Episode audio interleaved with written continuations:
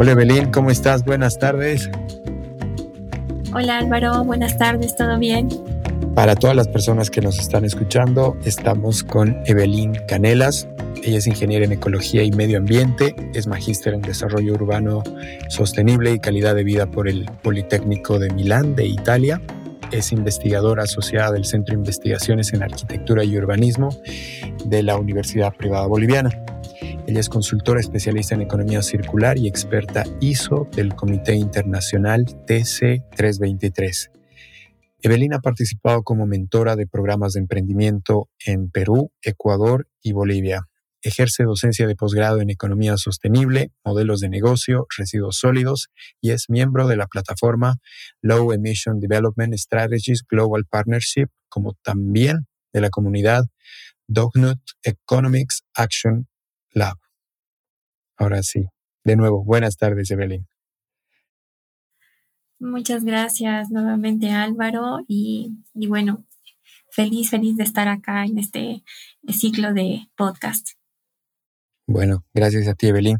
Creo que el tema que vamos a tratar es cada vez se pone más interesante y, y cada uno de los investigadores tiene una rama de, de trabajos muy, muy profunda, lo cual nos da las ideas, las nociones, eh, los conceptos como para ir englobando lo que es sostenibilidad, lo que es desarrollo urbano, lo que es eh, también temas de agua. Tuvimos la oportunidad igual de hablar con Juan respecto a los temas de agua y cómo esta influencia un poco en, el, en la planificación y en el diseño urbano.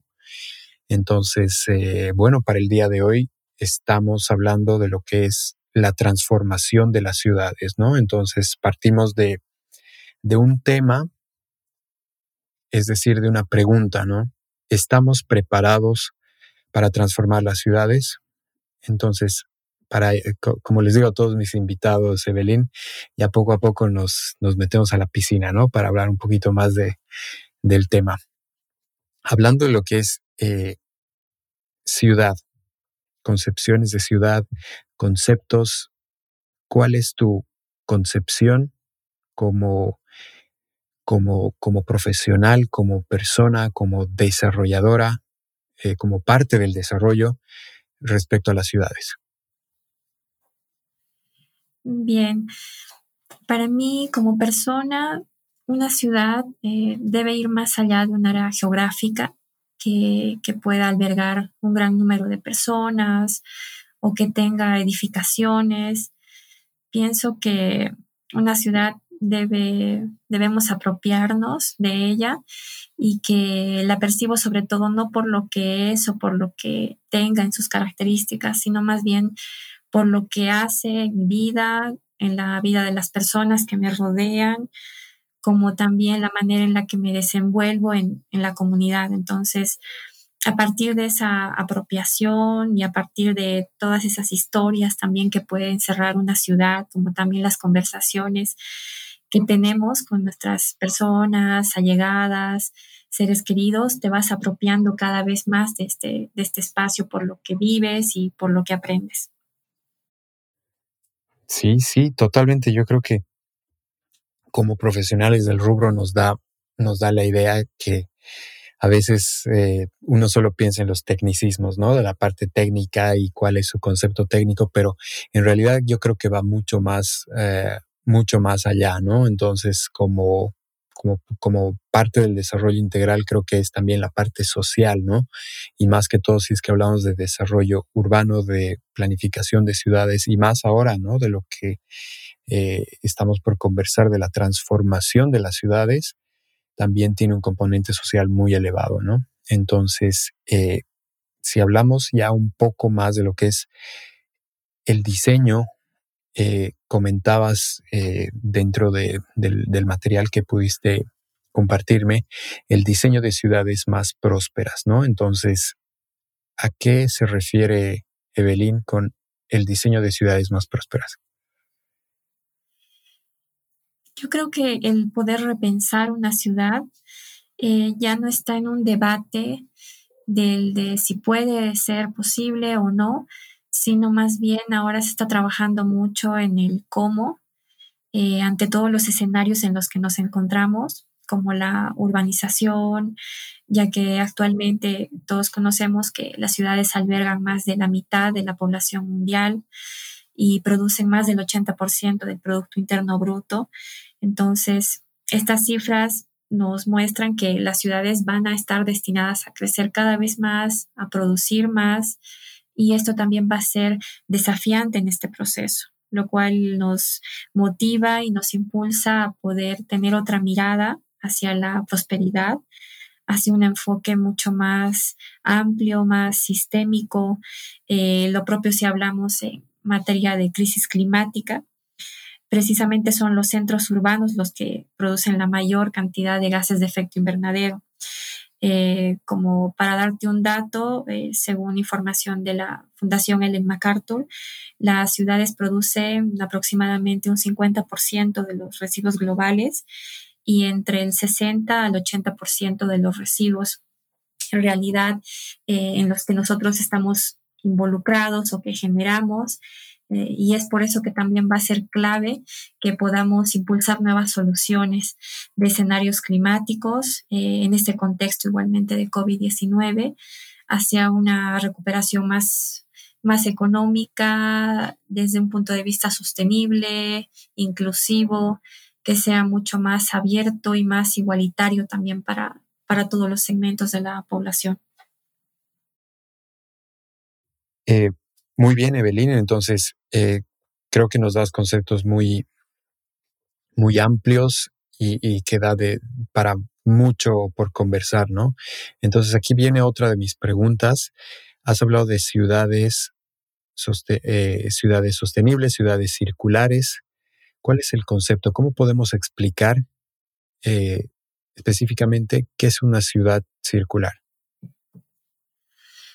A ver, el término de una ciudad circular ha venido un poco después del de ciudades inteligentes, que ha sido ampliamente difundido, por lo que generalmente ambos enfoques pueden estar asumidos como complementarios.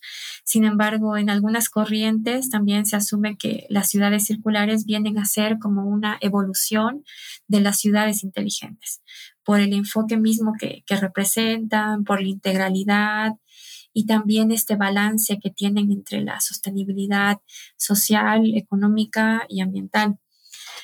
También es eh, importante comprender que una circularidad dentro de las ciudades no solo va a ser referencia a la práctica del reciclaje o la reutilización en los entornos urbanos, sino más bien busca posicionarse como un sistema de entradas, de salidas, como cualquier sistema donde el foco va a estar en el diseño.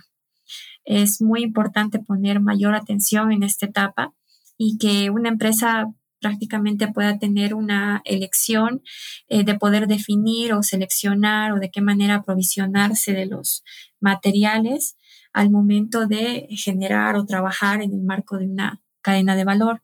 Y lo propio, la, la energía que va a estar comprendida en las actividades productivas, industriales, la alimentación, la gestión integral de residuos, las construcciones, la movilidad, la minería y, otros actores también, otros sectores donde la economía circular va a tener esta acción directa y transversal, porque muchas veces se la suele relacionar únicamente con la gestión de residuos y, su enfoque es mucho más, más amplio.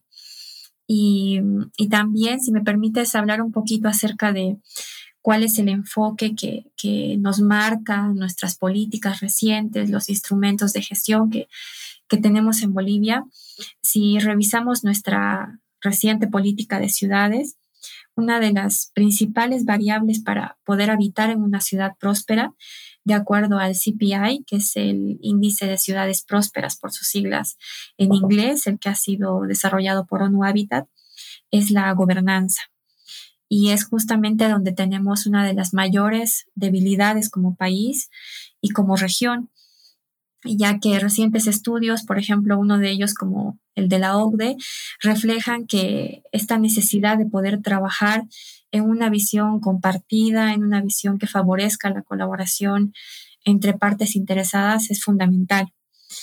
Y por darte un ejemplo, En la administración de nuestras ciudades eh, necesitamos también superar este modelo tradicional vertical hacia la horizontalidad o llamado también de gobernanza compartida en la que, por ejemplo, nuestras autoridades, en nuestro caso, gobiernos autónomos municipales, departamentales o del nivel central del Estado, también puedan contribuir en la toma de decisiones, sumada a la participación, obviamente, de las autoridades en el marco de sus competencias, pero que puedan participar de una manera mucho más activa, una manera mucho más involucrada especialmente las empresas, eh, la academia, la sociedad civil también, quienes en la práctica también han mostrado que, pueden ser promotores en esta transición hacia la circularidad.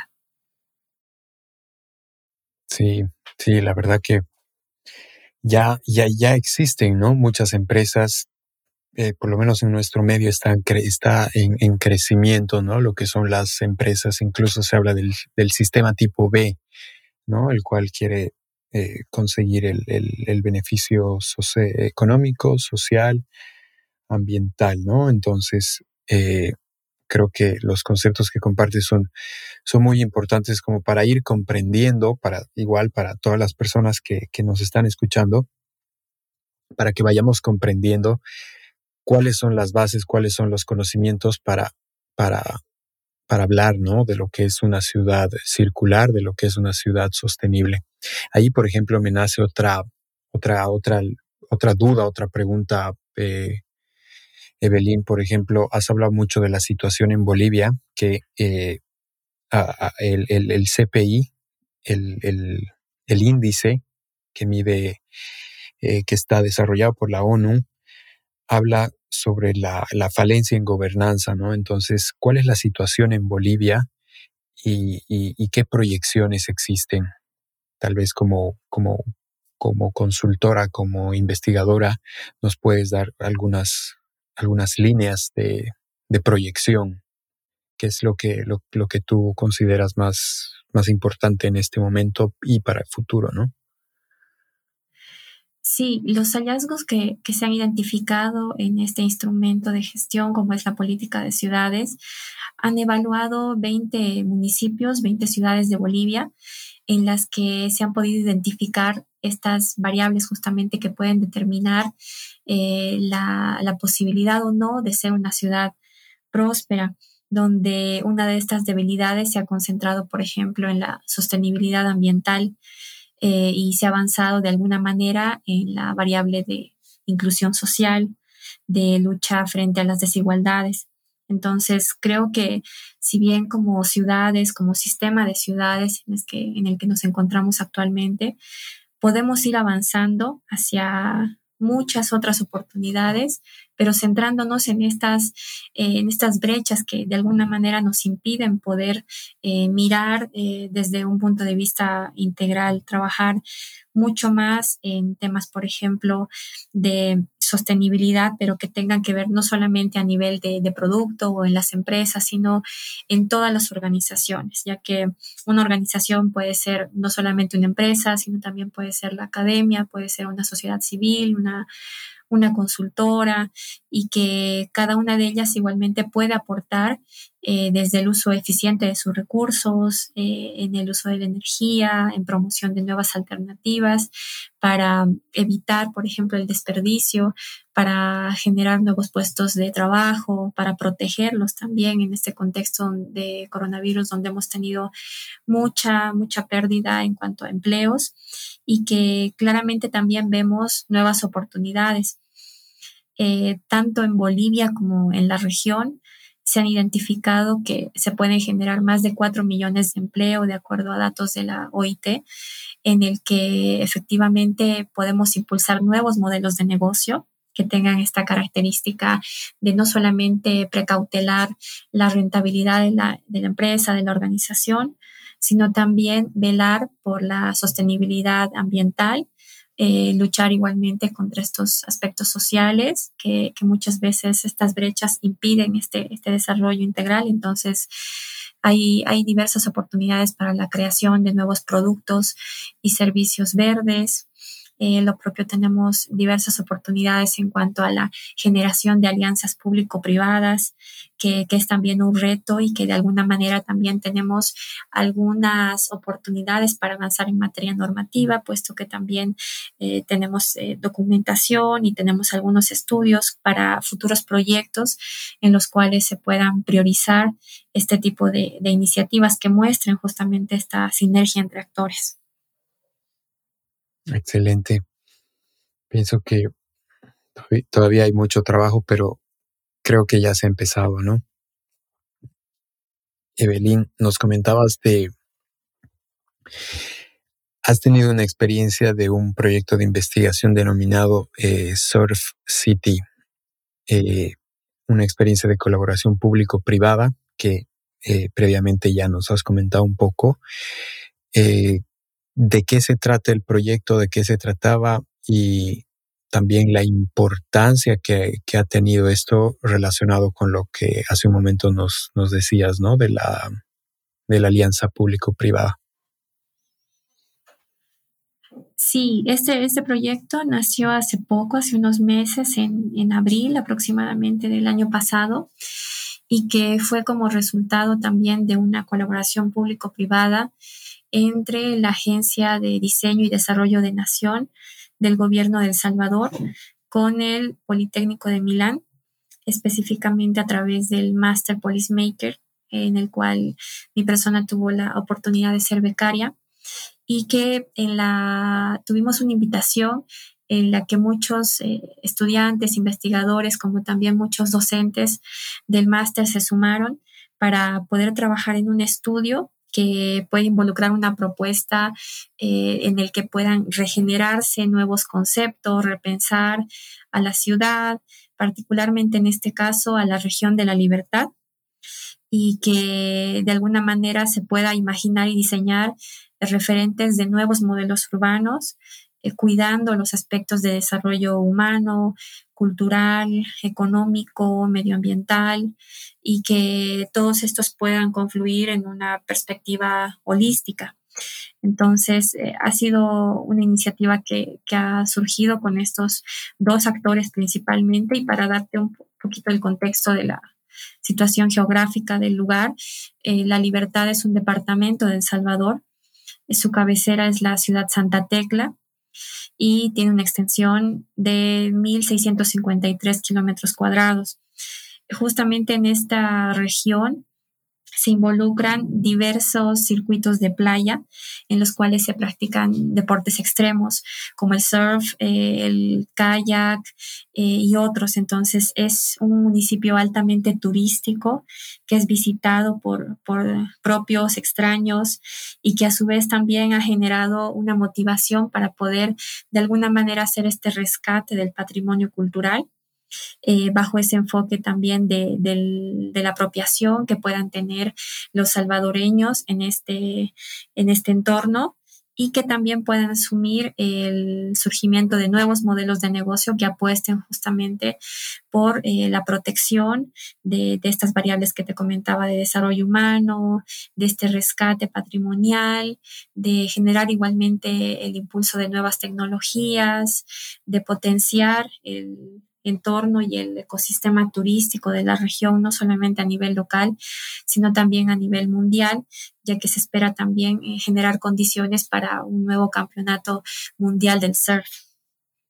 Entonces hay, hay una serie de, variables que se han analizado y específicamente la libertad ha sido un punto eh, específico, el área de influencia del proyecto en el que inicialmente se ha, se ha trabajado con, con encuestas, con entrevistas actores clave para, para, identificar de qué manera ellos consideraban interesante poder hacer, por una parte, el rescate de estos modelos de negocio que, que ya se estaban perdiendo de generación en generación, como por ejemplo actividades de artesanía, de costura, de pintura, eh, y que también podía, se podía hacer ese rescate y lo propio también eh, ver posibles alternativas de diseño en cuanto a infraestructura del área circundante.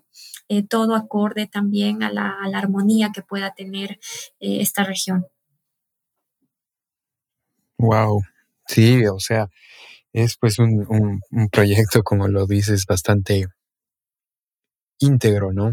Es, es, es, esa, creo, la palabra en la que todos los elementos están considerados para tener un, más que un producto, es eh, un, alto beneficio, ¿no? Aquí me genera una, consulta, una pregunta, Evelyn. Bajo este concepto de, de estudio, de proyecto de investigación, eh, ¿consideras o estás trabajando en alguno que se pueda aplicar para el contexto boliviano, por ejemplo?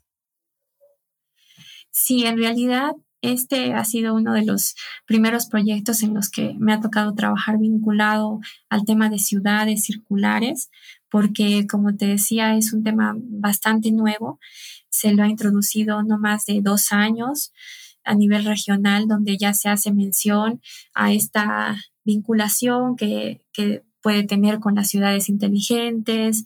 Se está hablando ya mucho más de, estas ciudades circulares que buscan y tienen como esencia a la prosperidad, eh, reducir estas brechas de desigualdad y a su vez también trabajar hacia un desarrollo económico en armonía con las condiciones del lugar sin ser, eh, sin hacer cambios abruptos que, que puedan interferir o dañar a este ecosistema. Entonces, Mm, es una de las primeras experiencias específicas en este tema y de seguro eh, pienso que van a ir eh, replicándose en diversos países de la región. Espero que igualmente en Bolivia. En Bolivia lo propio estamos avanzando en ese sentido para trabajar hacia ese contexto mucho más, más integral y, de hecho esta política eh, de ciudades con las que con la que contamos va a ser un aliciente para que muchos municipios y el sistema de ciudades en sí pueda volcar sus ojos hacia, hacia estas variables donde vemos brechas, donde vemos limitantes,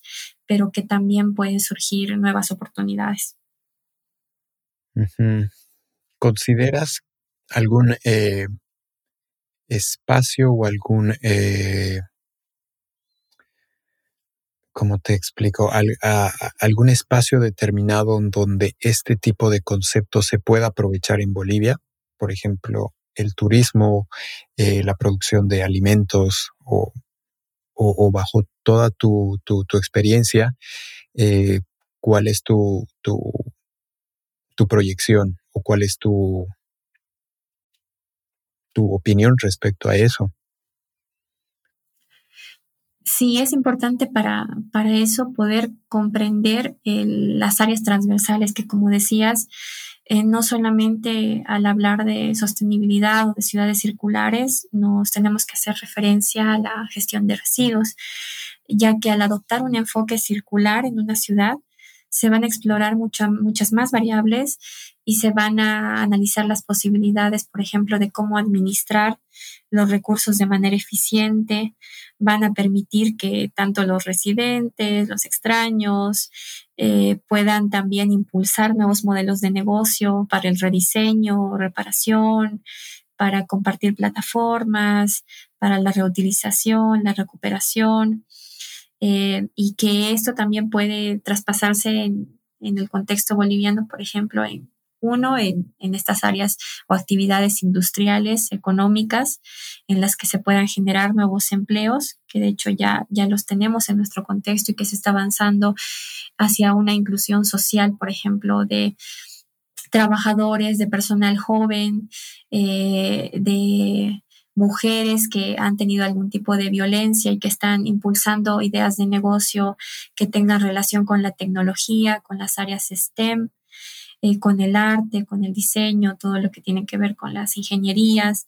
Entonces, eh, ahí abordamos igual el componente de género, las áreas o los segmentos de población vulnerable en materia de inclusión, como son, por ejemplo, los recicladores de residuos, que, se avanza hacia un enfoque de, inclusión, de fortalecimiento y de integración también en los servicios de aseo para que estos puedan ir apoyados también con las iniciativas que están emergiendo en el mercado, por ejemplo, en la movilidad eléctrica o la micromovilidad que vemos principalmente en el eje troncal del país, donde es una oportunidad interesante y que de hecho también es una de las iniciativas que, está impulsando tanto la administración pública para avanzar y caminar hacia esta transición de las energías renovables, hacer esta, este cambio en la matriz energética y poder también apuntar, fomentar nuevas, nuevas energías, reduciendo de alguna manera los subsidios existentes, apoyando el surgimiento de nuevos modelos de negocio, por lo que también va a ser muy importante poder tener el, apoyo y la priorización en iniciativas relacionadas a la innovación social, tecnológica, a la investigación vinculadas a, estos temas que realmente son de interés y que la evidencia científica muestra que no hay otro camino en el cual se pueda avanzar, sino, sino más bien es el cómo lo podemos aplicar y, cómo vamos a afrontar estos retos que, nos muestra este contexto de, pandemia. Sí, sí, creo que hay muchos otros eh, nuevos conceptos que mencionas, ¿no? Como innovación social, por ejemplo, pero creo que eso ya da para, para otro podcast. Aquí ya para, para culminar, Evelyn, creo que estamos ya en la parte final. Una pregunta entre técnica, científica, pero también personal, ¿no? ¿Tú crees es posible una transformación en las ciudades? Sí, sí, estoy totalmente convencida que sí se puede lograr una transformación. De hecho, hemos avanzado bastante. Si hablamos, por ejemplo, en el municipio de La Paz, se ha avanzado igualmente en una política de, vivienda y hábitat que busca lo propio, este, esta interrelación entre lo social, lo económico, lo ambiental, el de potenciar también estas facultades, estas habilidades locales, generar una cohesión social, que creo que es un componente fundamental, un diálogo social entre todos los actores, entre los tejidos privado, público, la academia, la sociedad civil, en los cuales ellos puedan afrontar estos retos, generar esta gobernanza tan necesaria eh, a través ya sea de una conformación de mesas de trabajo, de comités intersectoriales o interministeriales, eh, lo propio a nivel de gobiernos locales en los cuales se puedan priorizar estos elementos que muy poco se los, se los ve o se los visualiza en los proyectos de, inversión y, lo propio en materia académica, que, que, se pueda fomentar mucho más este apoyo, los incentivos a la innovación, a la investigación para que podamos avanzar de esa manera acelerada como también lo están haciendo los gobiernos de países hermanos y que en este, en este trabajo, en esta, en esta lucha por, por ver a unas ciudades prósperas, más allá de ver unas ciudades con crecimiento, eh, es, es, un desafío que, que también va, va, a ser muy importante poder contar con la participación de la población que tenga clara esa percepción de que realmente el apostar por una recuperación económica inclusiva en las ciudades, generar estas ciudades sostenibles y apropiarnos de ellas, reconocer realmente el valor que, tienen y, y, poder también generar nuevas alternativas de solución desde nuestras áreas de acción va a ser, va a ser muy importante. Entonces pienso que primero debemos partir de, esa, de ese reconocimiento y, ese valor que, le otorgamos a nuestras ciudades.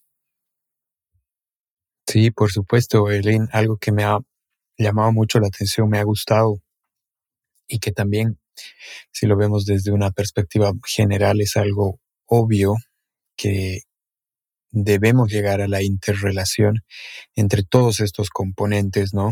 Y ahí lo que, lo que tú mencionabas, lo que es eh, el impulso a la ciencia, al desarrollo y sobre todo a la investigación, ¿no?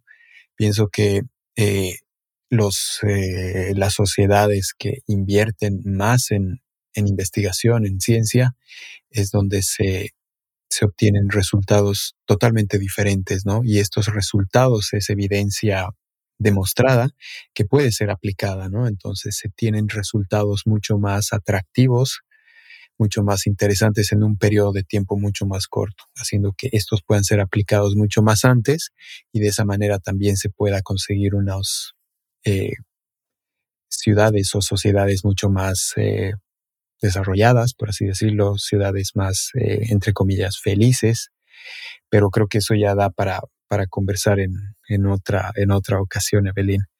De verdad te agradezco mucho por tu tiempo, por tu conocimiento. La verdad que en este ciclo de podcast estamos eh, tratando de hacerlo lo más comprimido posible, pero que se pueda compartir todo el, conocimiento posible de, nuestros invitados y generar este tipo de, conversatorios, de, charlas en, el, en, el, formato podcast.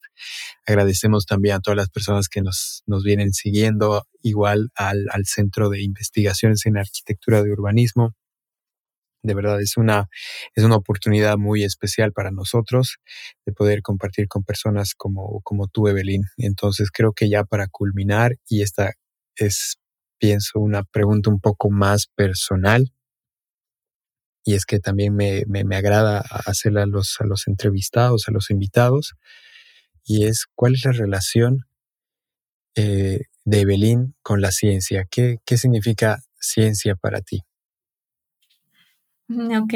Em, pienso que la relación que tengo con la ciencia se basa en la curiosidad de poder investigar nuevas áreas de interés que, que, me llaman la atención y no solamente como investigadores, sino también creo que cualquier persona puede tener ese, esa sensación en algún momento y que no, puede tener ese título específico de, investigador, pero que, eso lo tenemos como esencia. Así que, y por otro lado, está el tema también del, pensamiento crítico, del análisis también que puede ir acompañado esa curiosidad para poder generar una investigación y que ésta pueda contribuir a soluciones, algunas propuestas alternativas, recomendaciones o algún aporte que, sea necesario en, una comunidad. Entonces, pienso que es básicamente esa, esa es la relación. Excelente. Gracias, Evelyn. La verdad que es muy importante que eh, en lo personal me, me, gusta hacer este tipo de preguntas porque también es parte de lo que es el proyecto QOD, de tener invitados, personas especiales como también son las personas que lo escuchan, y cuál es su intención y cuáles son sus propósitos y cómo nace esa curiosidad, ¿no? Porque creo que la ciencia eh, está eh, fundamentada, está soportada por un por una simple intención de curiosidad, ¿no? Queremos descubrir más respuestas y eso nos lleva a hacernos muchas más preguntas, muchos más descubrimientos, etcétera, ¿no? Entonces creo que eh, es un privilegio para nosotros compartir conceptos, compartir opiniones como, con personas como tú y con todos los, eh, con todos los eh, grandes invitados e invitadas que hemos, eh, que hemos tenido, ¿no? Entonces, una vez, muchísimas, una vez más, muchísimas gracias, Evelyn, por tu tiempo. Creo que ha sido una conversación muy, muy interesante para mí y espero que también para todas las personas que están escuchándonos hasta este punto.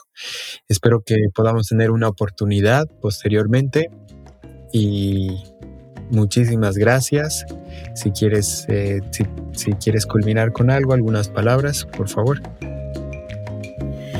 Sí, no agradecerte por la invitación.